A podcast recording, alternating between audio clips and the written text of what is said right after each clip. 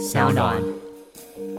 呃，听朋友说赖清德老家那种还有人住的老矿区其实很多，这么多人受了影响，绿营在这个利益上能如何操作啊？不就是现在你所看到的这种操作，就是有两千户的矿区住宅就公寮改建的，现在都跳出来说啊，我们要怎么办啊？你叫赖清德。大家好，欢迎收听今天的人家我们特辑开讲，我是周伟航。问都问。房地产大战是不是正式开打了呢？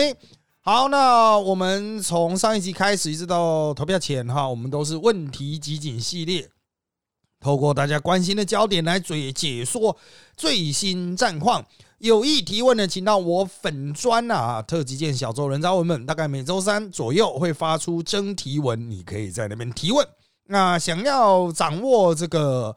啊，比较及时的选战的状况发展呢，还是建议大家去加入扎报的社团。那那我们扎报的内报每周五也会有一期啊，该周的这个八卦小道消息、内面消息、侧面消息的整理了哈。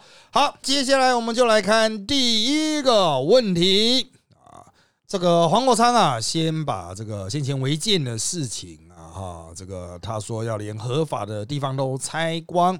那要赖依照他的道德标准也拆光，不然怎么当总统候选人？好，那这位提问者他的想法是啊，我国培养出来的优秀法律学者也正在做出以道德规范他人，而不是依法行政的示范。只因为对方是总统候选人，这样做合适吗？第二个问题是，如果合适吗？那这一条道德底线到底画在哪里才合理呢？啊，那我个人的看法是这样啊，黄国昌他之所以丢出这种诉求，就是选战操作了，不是说。在道德上，大家都应该这么做哦。台湾存在的极为大量的这个呃继承违建，这个量有多少呢？经常被批评的屋顶顶加，以及大家呃有做的所谓采光罩。什么叫采光罩？哈，就是如果你家的这个铁窗外面上面有一个罩子哦，去挡遮风挡雨的话，哈啊，那就是违建了啊。所以。我们大概在这个十几年前新建的房子本身哈，都可能存在继承违建哦。那那之后为什么比较没有？因为急报急拆比较少了哈。在这之前的房子几乎都有啊。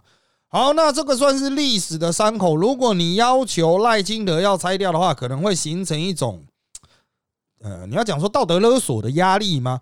啊，就是总统都拆，那其他的各级官员要不要拆啊？官员大官小官啊，只要跟政府合作的人要不要拆啊？或者是社会贤达要不要拆？那黄国昌他这样拉高他个人的道德标准，他自己也会有自己的压力啊。像他现在申请到了拆除执照，但是有一些后续工作还没有完成，所以他还自家也还没有拆，那就会被人家持续的攻击嘛。啊，你也没拆啊，你叫人家拆，拆个毛啊！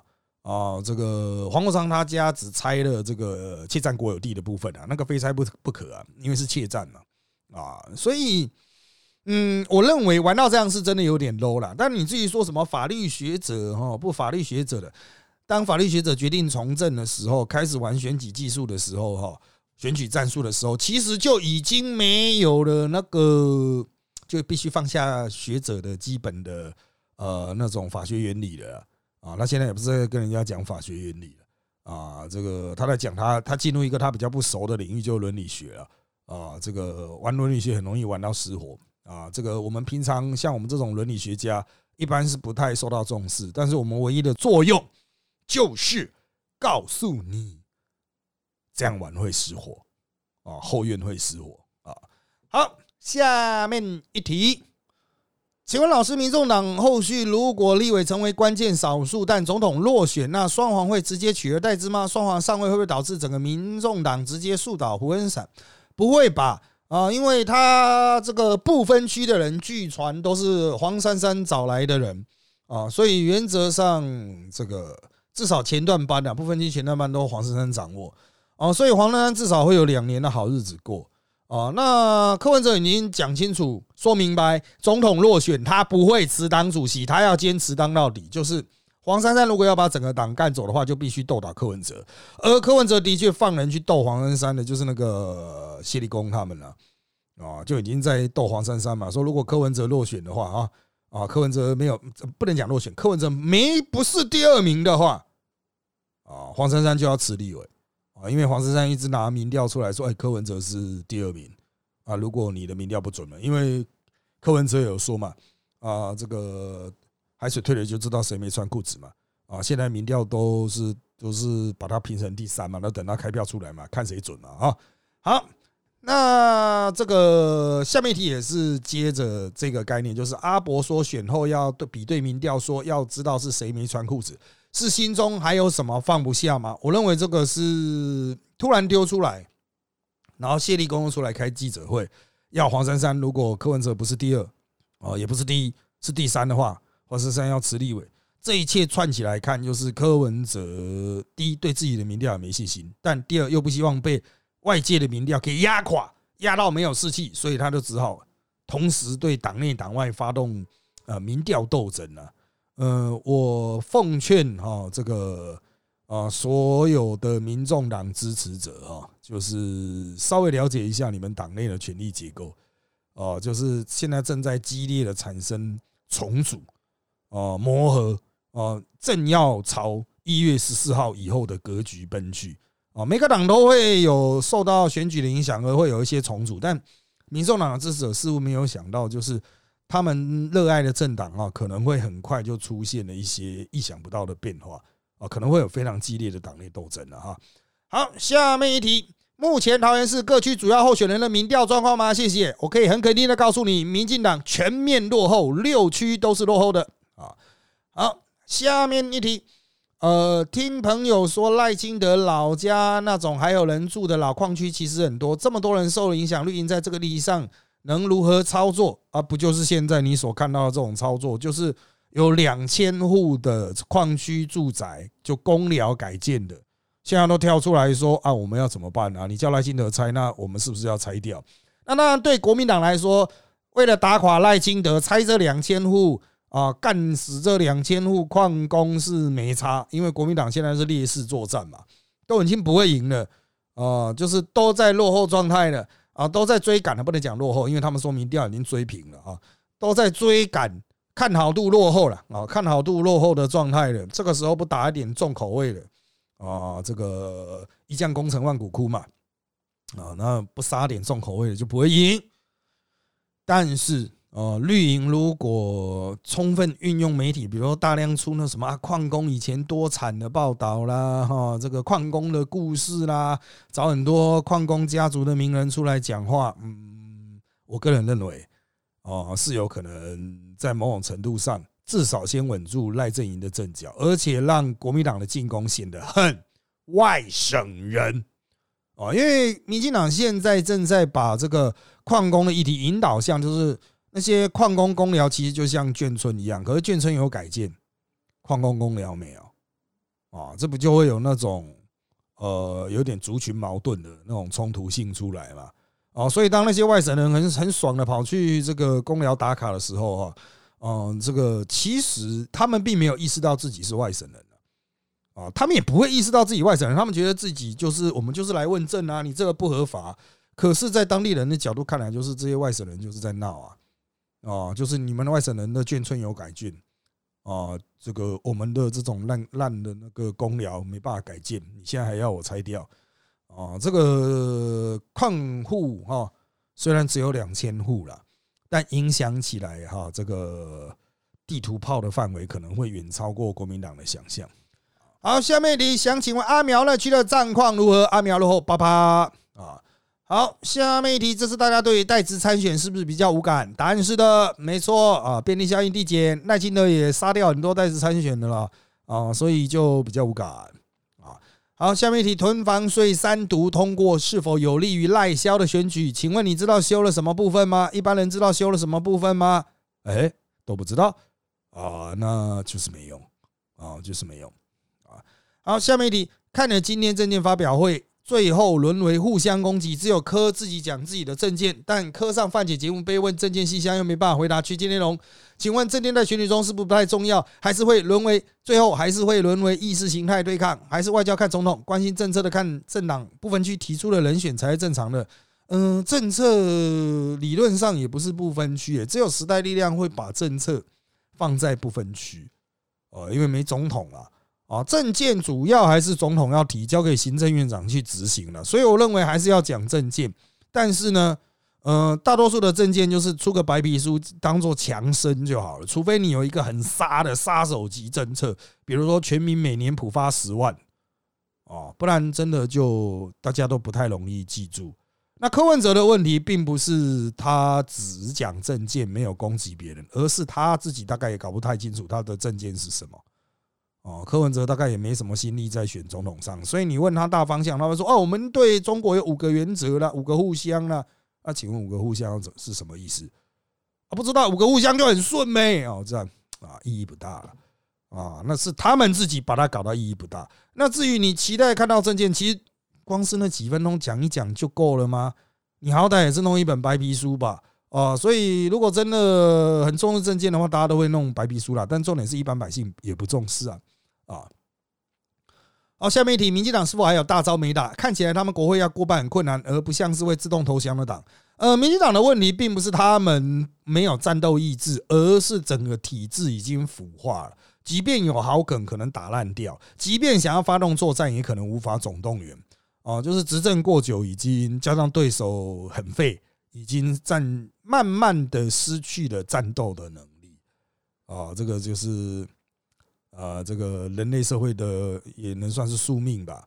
啊，过太爽了。不过最近国民党皮拉紧了，民进党应该皮也会拉紧了，因为已经追上去了。啊，这个通常来说了哈，这个民进党打的好不好，跟对手打的好不好会有很直接的关系啊。就是对手如果战斗意志高昂，战斗技术纯熟。啊，民进党也会被迫者非常认真打啊。那如果对手就还是乱成一团的，那民进党也会乱成一团。好，下面一题，请问老师黄国昌到底有什么毛病啊？黄昌的问题如果要讲的话，可以讲两个小时了啊。那我最近有上宁官说说看，但他大概只给我四十分钟啊，所以大概也只讲了百分之四十啊，百分之三四十吧啊。那这个以后有空再多方面的去谈啊。我还是回归一句话，就是。摧毁黄国昌的只有黄国昌自己，我们是办不到的哦。如果一个人真的很好，我们不可能去打伤他。不是说我的良心上无没不会去攻击他，而是在技术上啊，他就没问题。那我们怎么打他？但当今天黄国昌选的跟朱学恒站在一起，选的跟毛家庆站在一起的时候，那是他自我毁灭，到底关我屁事啊？哦，昌粉都很生气，说哎，你，这这这关我屁事啊？是他要跟朱学恒站在一起。是黄国昌要去跟他自己的人解释朱学恒是什么样的人呢？这个道理就是你在外面政治人物啊，在外面搞东搞西，我们通常都会劝他一句话，就是你回家你搞这些事情，你要怎么跟你小孩说明啊？不管是成年子女或未成未成年子女，你要怎么跟自己家人说明？黄国昌跟朱学恒混在一起，请问他要怎么跟他家人解释说，哎，朱学恒这个强吻钟佩君的这件事情要怎么解释？你为什么会跟这种人站在一起？你有批评批评过他吗？私下你有跟朱学恒沟通说干你这样是错的，你要认错吗？有吗？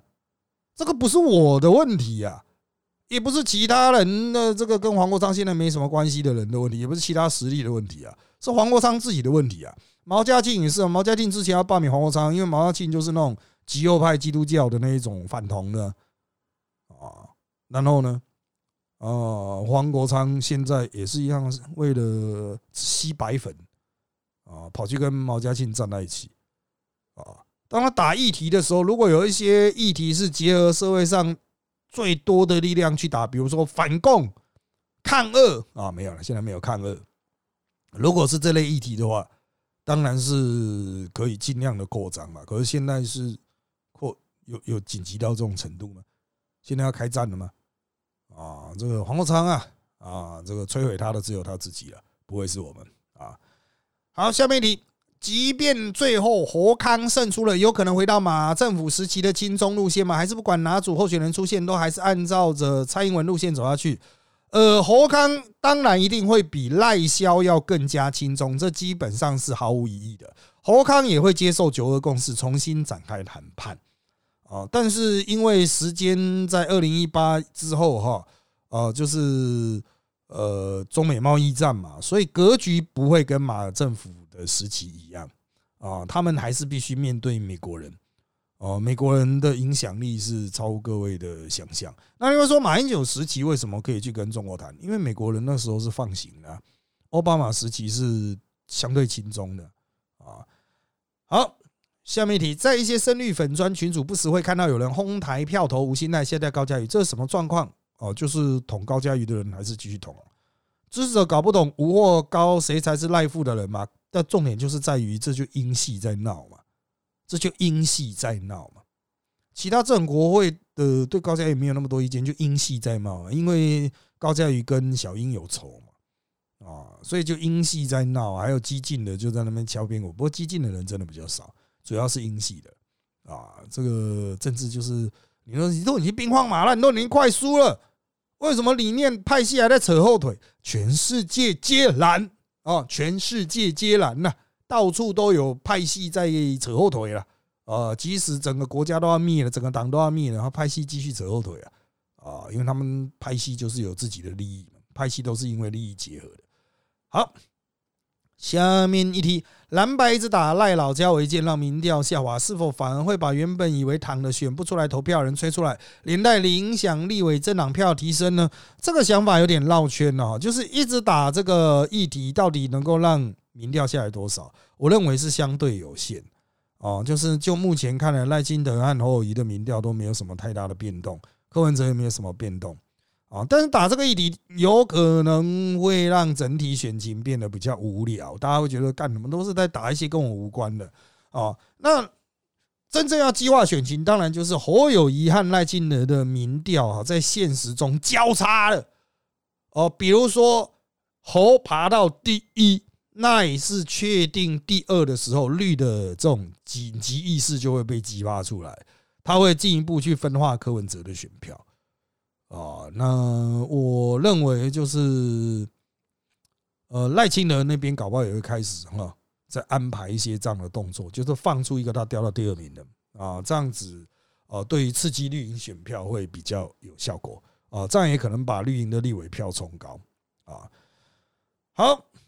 一二二五之后，真的会有人推罢免高红安吗？那时离选举已经很近，罢免还能成为选战议题吗？呃，还是可以啊，因为高红安现在都在闪啊，闪来他现在好像在国外吧，我不知道回来了没呢。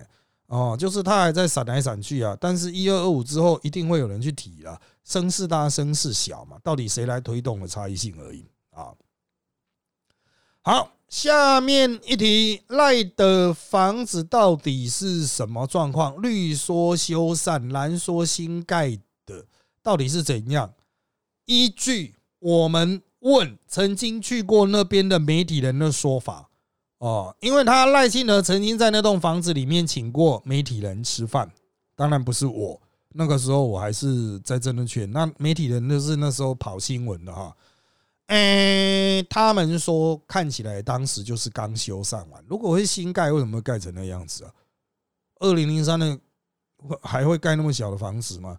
他都是在原有的基础上去重新弄过。至于王国昌什么啊，那个套图套起来，那个原来是新的啊，他高兴就好了。实际上人家就坐在那里面吃饭过哦。当然你会说，也有可能不是新修缮完成，是完全当时再重盖一个出来。我就问嘛，为什么重盖只是盖那样子？有人重盖是？盖成这样子小小房子的状况吗？哦，这个不太合理啊，哦，不太合情理。那有去过那那那一间的媒体人，不管蓝绿哦，蓝绿都有哦。那个时候，这个像周玉蔻，我记得有去过，黄黄伟汉也有去。他们就是说，就小小烂烂的，好像摆个两桌就已经很挤哦，那如果是新盖，为什么会盖成那样？啊，那至于他的房子的权利地位哈，我在扎报的内报曾经做过非常。完整的分析，那网络上当然有很多人的资讯，看你是相信谁的。我是从这个呃管理法规的角度去谈了啊，就是那里原来是矿区嘛，后来已经不是矿区喽。好，那要转变变更成一般的这些啊土地利用，比如上面有公寮，我们是把它变成住啊，那个要地方政府啊。而地方政府呢，他就推给中央说什么啊，你们没有这个统一的办法，这样我这边一下认定，那边一下认定。很麻烦，双方推来推去啊，啊，那现在律师找到说，苏贞昌当县长的时候，台北县长的时候，曾经在水晶酒那一边啊，就是大量变更过。哦，水晶酒也都是矿区嘛，哦，所以万里这一边呢，哦，这个新北市政府并不是没有潜力可循，怎么样？目前是达到这个阶段。啊，这个我个人认为哈，他的那个房子应该是真的很早就有了，可是就是很破烂了。啊，不然以前赖清德到底是住在小时候赖清德到底住在哪里？你说那一间是新盖，那请问他旧的家到底是哪一间？逻辑总要对得起吧？难道他是以前搭帐篷吗？啊，搭在现在的新家的上面吗？啊，这个，哦，就是反正这些国民党在打的时候，反正他就是打啊赖皮啊赖皮聊啦赖皮聊啦啊，那你这样一直刺激民进党，民进党现在就打那个柯文哲的那个农地是鹅啊聊啊，打黄国昌的那个家里，你去看 PTT 全部都在那边私仓聊啊啊，这个他既然要打就打嘛，打后裔就剥皮聊啊，因为他剥学生的皮啊！啊。你要这样子抹，当然很快速，啊，很很立刻就在人家的心里就是有了一个明确的符号，啊，可是就是打不起来，打不到真正爆掉，因为它的那个合法性的问题哦，哦，这各位可能不知道，以前的建筑法规它是有一个特色期嘛，啊，大概民国六十年左右，只要是在民国六十年以前的哈，你只要证明它在民国六十年以前就存在了，这直接合法。因为在那个时候就有土卡土嘛，就是那种泥巴弄一弄，压压夯夯上去的夯实的那一种，哎，真的啊，这个很难讲得清啦。但是如果你细细去了解，你就知道现在其实不是赖清德的问题，是新北市政府啊，这个迟迟不认定、迟迟不变更所造成的问题啊。好。下面一题，赖对拆房房子的看法是什么？看其他派系人很快，但对自己的房子那么犹豫，难不成拆自家老房子？虽然有感情没错，对他来说比胜选还重要吗？哦，呃，我个人认为就是早早拆掉，对选举就有帮助。我当时哈，在这个房子争议刚爆出来的时候，我的建议啊，其实有看我直播，或者是我那时候的节目吧，就是这个节目，呃，嗯，应该都有提到，就是我认为最好的办法就是。火速拆人，然后抱着石头在那边哭，哭给全国看。哦，就是这个都是我爸爸妈妈的回忆哈。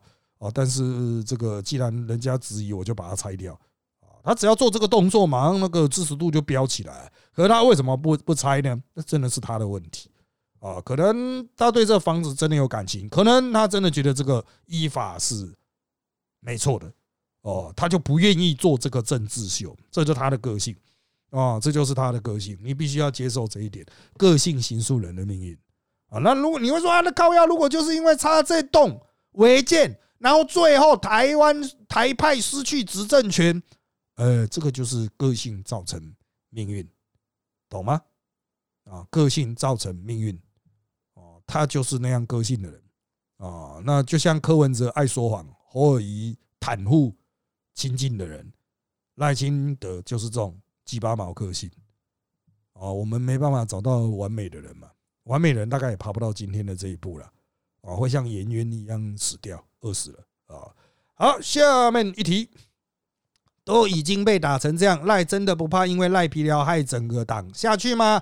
嗯，党内已经在帮他想办法了，包括第一先捐赠出去嘛，再来就是开始去打侯尔仪和柯文哲的土地房子，凸显相对剥夺感。我。赖清德小一间，侯尔仪超大一间，剥削学生，然后柯文哲炒作农地，这样子啊，就是你打我，我打你，我就让大家都变成大便这样子啊。要下去不止我，我这个党下去，所有党都跟我一起下去啊。好，下面一题，三个候选人都好无聊，这样怎么冲高投票率呢？哦，就是民调逼得很紧的时候，就会冲高投票率了。悬疑嘛，啊，投票率低就是已经没有悬疑的吧？哦，投票率高就是很悬疑嘛，啊，好，下面一题，比起国民党纪小刀被高估，当年民进党邱毅人选举操盘能力如何？是否更真材实料？我告诉你一件事情哦，今年民进党也有邱毅人哦，啊，他是八人小组召集人哦，所以邱毅人有这么神话吗？没有啦，好，下面一题，柯文哲的 Keep Parking。哦，这个现在爆出来是民进党没招了吗？怎么现在才开始打？哎，人家很有节奏啊！哦，现在开始打，很早开始打，当然是现在打的效果好嘛。哦，你要打土地，我就打你土地啊。哦，你要打我别的，我就打你那一个类似的。哦，所以与其说是民进党没招，不如说是民进党长招。那相关的内容可能有一部分会在呃下个礼拜的这个不能讲，下周三的这个不能讲，去描述民进党怎么打这个议题。哦，其实操作的很细腻，哦，这个有很多技术啊，我们专业选举技术输出了啊，就是我只能说精细设计，同步出击，媒体人去打柯文哲的农地。党中央去打后移的大群管啊，这个各显神通啊啊，这个不要小看专业部队啊，最后面的火花会打得非常激烈啊。好，下面题，为什么民众、民进党或民众党没有打侯友谊的那个不当政治现金？他们拿不到资料还是不敢打？呃，国民党和民众党都有人收受养德集团的政治现金哦，就是时代力量有打侯友谊收了养德集团大概一千一百万吧。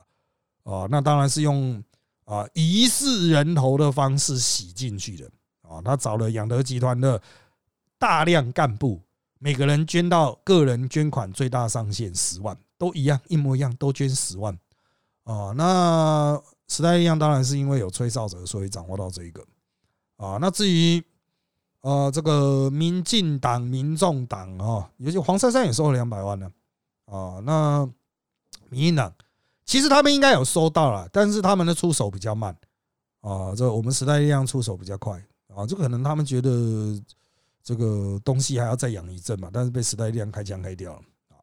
好，下面题，赖清德宣布老家捐助日效益，除了对目前民调限量止血以外，对比科后两位的土地问题，会有民调提升的效果吗？不会。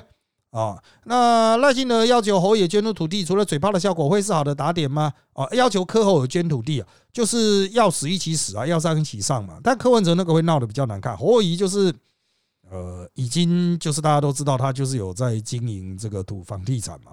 哦，那重点还是柯文哲，柯文哲的形象就是哦，我就医生啊，我就是赚了钱啊，然后我以后就退休。他之前不是说要去台东，啊，这个讲的好像自己就是。呃，这个要退休的那个样子，可是后来被抓出这个呃土地重划，如果只是单纯投资就算了，但是现在会感觉会越签越多人，越扯越多相关人等进来了啊，这个我觉得就大家就持续看后续的发展喽啊。好，那想问老师，新竹第二选区王婉瑜林世明民调大概二三点九对三四点六，老师对于王婉瑜、邱远这两个选区民调都落后对手一截，会打什么议题，会有什么做法去拉抬选情吗？想听老师对这两个选区的看法，就是只能努力选，有议题就打，不然呢？啊，像王婉瑜现在就在打那个，呃，就刚才讲的侯友谊的那个案子，你就只能努力打，努力做嘛。那林思明是反对公幼的，哦，因为他派人去王婉瑜的说明会上闹场。哦，那这个立场就是说反对增加公幼名额，但是大家也都知道，竹北或竹东大量的年轻的竹科的系一路人口，其实是很需要基层教育资源的。那就看打这些东西的扩散啊。那至于说有没有掌握啊，他什么强奸杀人啊，什么随地大小便的事迹，目前我是没听到了啊，没听到有掌握这个。呃，这个相关的讯息啊，目前是没有啊，但也许他们已经掌握到，然后我不知道啊，就是就像那个呃，四年前我们在打新竹草地状元郑鸿辉的时候，我们就只是掌握土地啊，那当然就把他彻底打爆了哦。可是他真正爆了离开政坛是 Me Too 哎，哦，是今年六月 Me Too，可能大家都没有注意到，郑鸿辉最后离开政坛也是 Me Too 哦，所以这个事事情总是。呃，这个不见得会照我们想象的轴线发展啊。好，下面题，假设最后仍然落选，邱王两人有什么规划打算吗？哎，这个我不知道，这要问他们，因为我们通常不会讨论到这事情，变化很大啊。当选落选哦，或者是人生突然有什么转折，这个都是不知道的。对于实力立委的估票，最后大概几席保得住成立党团的三席吗？目前就是看区域至少拿一席。然后立院拿那个不分区拿两席去凑党团三席嘛，如果能够多的话，比如说不分区可以到三席，干的超爽哦。那这个就尽量努力。至于保不保住哦，一样扎报的内报，我们会在十二月的最后一个礼拜三，我们会去做估票哦，会去稍微计算一下。目前。部分区的民调大概是三到四趴啊，要拿到席次要五趴啊。那在二零二零的十二月，我们的民调是四点八八，今年略低三到四趴。那最后面那个时候开出来是二零二零是七趴多吧，所以才有三席啊。所以最后面到底要怎样不知道啊，就看最后面议题能不能打得起来。最近不光有增加了啦，因为就是打后裔的那个案子哦，就是收养乐集团的钱的啊。好，下面点黄国昌的连连看你有几分真假，这个我是没办法回应的，因为我根本不屑看他的什么连连看，那没什么证据的东西。说你说是朋友就朋友。啊，我也可以拉一堆黄国昌的连连看呢，对不对？啊，好，下面一题，如果未来国会三党不过半，会不会法案都过不了，造成空转？跟之前阿扁政府朝小野大的状况一样，可不可以介绍阿扁时期的惨况？年轻人没经历过，那个时代跟现在不一样，现在有政党协商，阿扁时期就是国民党跟亲民党加起来，民进党都过不了。哦，那民进党想要去搞什么联合的这个，去跟亲民党，那就是宋楚瑜就不肯了。啊，所以就很多预算过不了，那怎么办呢？就是答应国民党的需求嘛，答应国民党的要求嘛。啊，民进党要过的预算都过不了嘛，就是这样子，法案就过不了，就是以国民党的方式去过法案，就是这样。那现在有政党协商哈，民进党就要好好思考啊。那目前是四党协商，那如果少了时代力量，就变成国民党、民众党和民进党要进行政党协商。那对民进党来说会比较好吗？当然，柯建明会说啊，我来处理，我来处理了，还是把时代力量干掉，因为他跟时代力量有仇啊。啊，可是就技术来说，呃，各位没有参加过政党协商，实际上政党协商就是原本立院的席次差很多嘛，大党小党差很多，可是政党协商会进入一个每个党都是独立人格的状态，要三个党或三个党团或四个党团，哦，这个都签字，哦，事情就能够生效。所以政党协商就可以去提前在排除席次多寡的状况下去把事情瞧好，只要各党党团都签了，哦，那事情反正就过了，哦，所以真的啦，哦，就是当然大家可能在政党协商翻脸嘛，就协商不出来啊，那我们还是进表决啊，哦，但是它就是一个小党能够放大自己的杠杆啊，政党协商啊，很妙啊，就是这个体制啊，原本民进党那设计这个体制是想说。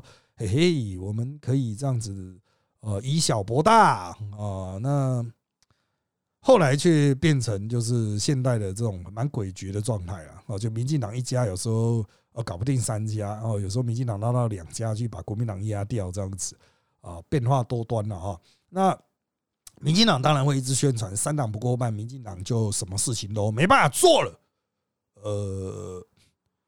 但是如果真的是一个国会没有任何政党可以过半的状况，它就会有很激烈的冲突哦，因为毕竟立院还是牵涉到钱，钱是最大的一个讨论的标的。法案啊、政治意识形态那个都还好，钱才是问题嘛。为了钱哈，人会轻易背叛理念的。黄国昌都会为了那个位置啊，跑去跟朱学恒、跟毛家庆啊站在同一边了。为了那个位置而已，就是为了那个权力和那个资源嘛，哦，所以，嗯，我个人认为就是变化的空间很大，它不会照两千年那个时候的模式来走啊。好，下面题是否可以分析苗栗立委的选情？呃，苗栗分三线和海线，海线民进党的票多一点，但是也不过是四十五趴左右。你要拼国民党的话，哈，国民党今年礼让陈超明。基本上就没什么空间了啊！这个拼不太赢，他们民进党是推康家的啦啊，可是康家在地方上的风评也不见得好啊。那在三线的部分呢，哈，邱正军啊，地方头人呢，他开夜市的，呃，这个你就知道嘛，开夜市的会是什么人？苗栗市长啊，那对那个曾文学，哦，这个基本上三线更难，大概七比三吧。啊，能够拉到六点五比三比三点五，或者是六成对四成，就已经是了不起的成就了。要再进一步追上去哦，嗯，我觉得呃还缺很多关键的啊，比如说地方派系要倒戈啊什么的啊啊，苗栗三线是可以国民党分三份，地方派系不要讲国民党了，因为国民党不重要，重要是地方派系，地方派系分成三边都可以赢得了民进党。啊，以苗栗的格局，好，下面题，这次总统选战怎么很少看到夫人牌呀？是社会观感改变，本人意愿，还是吸票率下降？诶，他们的夫人像赖清德夫人非常低调，呃，都不出来的。那呃，这个侯怡的夫人就有大群馆了，现在也不敢出来嘛。出来大家都问他说：“哎，那个大群馆到底要不要捐出去啊？哦，要不要信托啊？”啊，柯文哲的夫人大家都知道了，呃，不见得是正面啊。好。下面一题，黄国昌是一直打这个光链之类的弊案对选题会有影响吗？感觉除了 TVBS 有在报道，其他新闻台没人鸟，没人转发。王惠美被点名也不出来说，脸书也没被灌。呃，因为这个议题没有新的东西啊，它是一个大家打很多的啦。哦，这个是老案子。哦，那。我记得翁崇军打过嘛，那打一打也没有再打了。那当然，黄国昌就讲说：“哎，这样转手啊，这不对啊，这个是不是特意的包庇啊？民进党靠关系啊。”然后呢，哪一个人在选啊？这就是说信者恒信呐，相信这一套人觉得哦，民进党真是贪污腐败啊，哪里腐败？哎，反正就是贪污腐败嘛。那谁是拿到最多钱的？呃，反正就贪污腐败嘛，就是，哎，并没有获得知识了哦，就是。民众党的人可能很期待他能够打出火花，但黄昌搞得清楚他到底在讲什么吗？他自己也讲的模模糊糊的。我不是说这里面没有问题，用屁眼想也知道这一定有人在瞧啊。可是是谁在瞧？关键一瞧，一枪毙命，钱的流向为何？啊，如果没有钱的流向，他就直接投啊，这选民服务啊，人家拜托我，我一切毫无不法，继续指教。很难打哦，这个已经有点是不怎么好的梗都拿出来打哈，就是可能他们要把真正的好感压在后面吧，但别人也会把真的好感压在后面的啊。好，下面一题，如果韩国瑜真成为立法院长，会产生什么问题？如果很糟的话，我们是否只能等四年后才能把他换掉呢？呃，立法院长现在是游锡坤，请问你认为他有在做什么啊？啊，他就是精神象征而已。啊，就是坐在那边敲锤子，他不像王金平过去还那边敲没。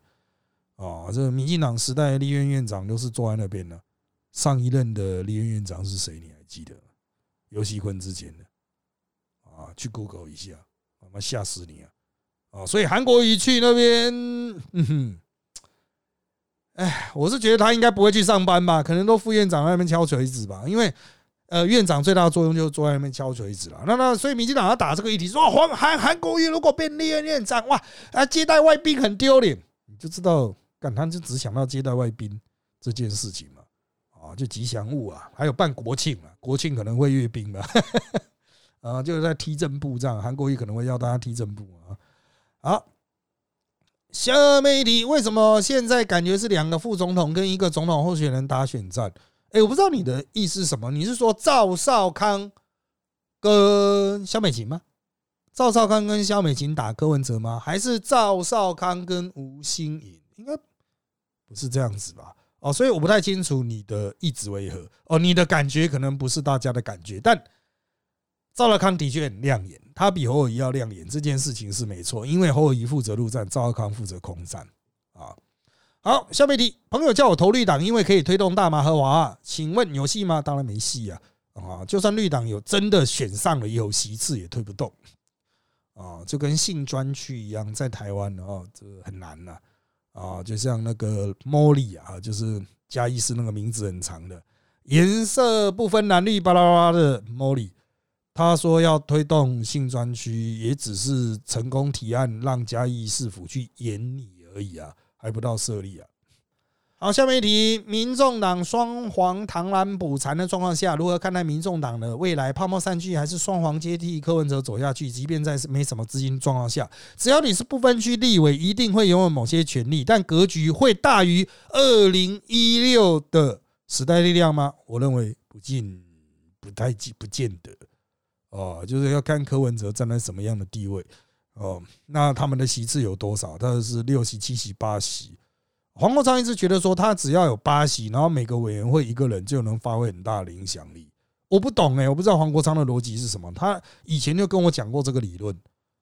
哦，他说每每一个委员会都有一个委员是他的自己人，可是民民众党的人会听他的话吗？我不知道啊。好，下面你看林志杰的论文有什么收获吗？目前我的进度是。呃，林志杰的论文比想象中还没价值，特别是那个拿到八个点数的外文论文，他只是在介绍台湾法学教育而已啊。啊，这个这 introduction 的东西为什么可以拿到八点？啊，为何可以集八点？啊，就再看下去吧。哦，就是他背后有很多故事啊。林志杰的问题主要是人格、人品啊。他对于研究生的运用，哈，哦，真的摊在新竹的宅宅面前，不知是何感想啊！叫研究生去帮他妈洗澡，叫研究生开车啊，研究生不礼让座位给他，气到哭出来，要大家写悔过书啊。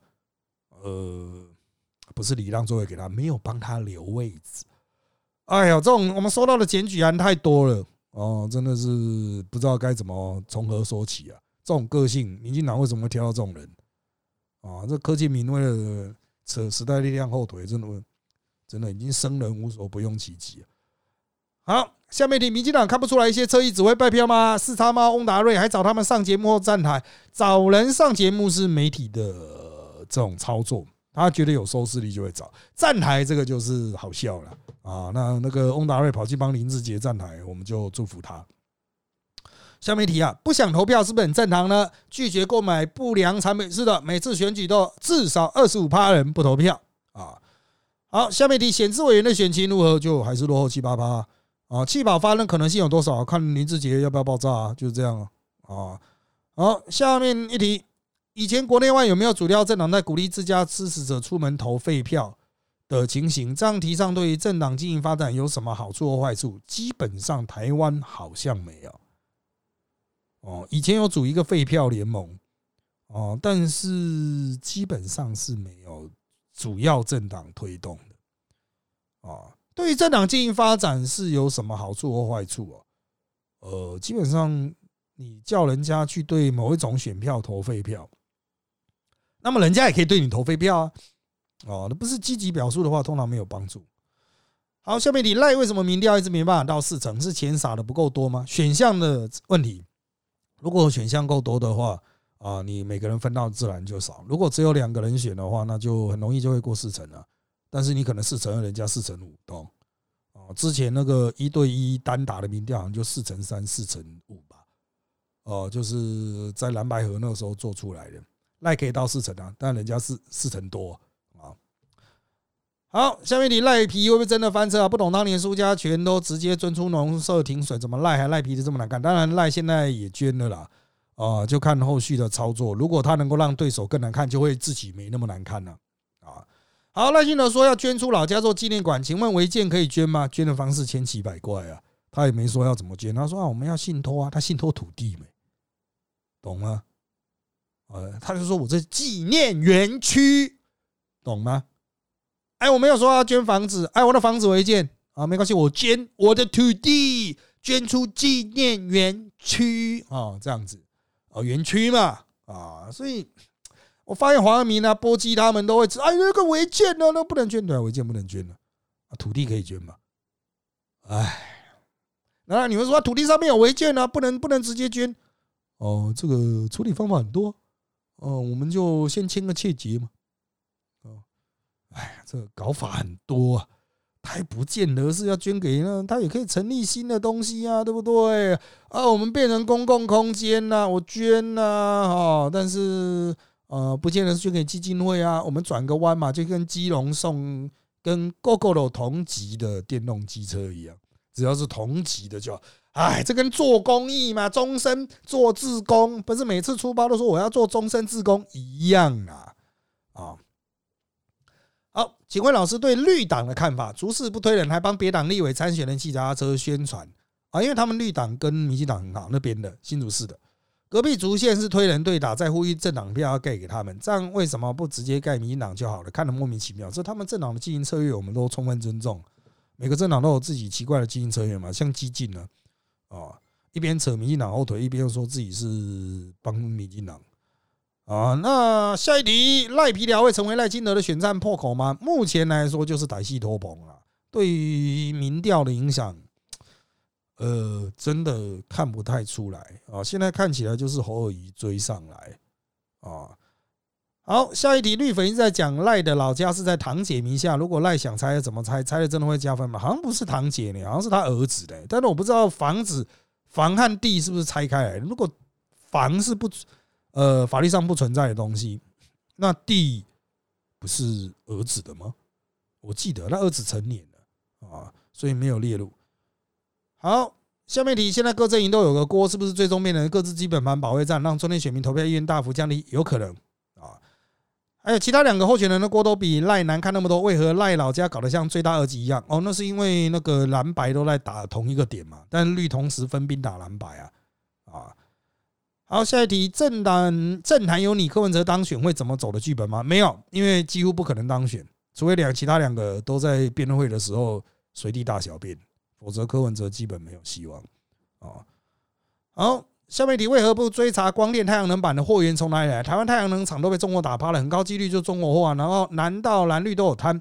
呃，台湾就我印象是没有进光电太阳能板从中国来，台湾进的应该是光电太阳能电池啊，不能是中国的吧？还是说要管制？我之前有看到这个新闻，但我不太清楚详细的法规。太阳能板并不会特别去进中国的啊。好，下面一题，国民党利用拖时间弄垮郭汉科，蓝营选民因怒气而气势如虹，这都在朱立伦的算计中，还是有很多出乎他的意料的情况呢？朱立伦是有自己的一套安排，但他也没这么神啊！哈，我不会特意去神化朱立伦，但是他早就知道自己的党的体质，只要撑下去，郭科必倒，这一点是没。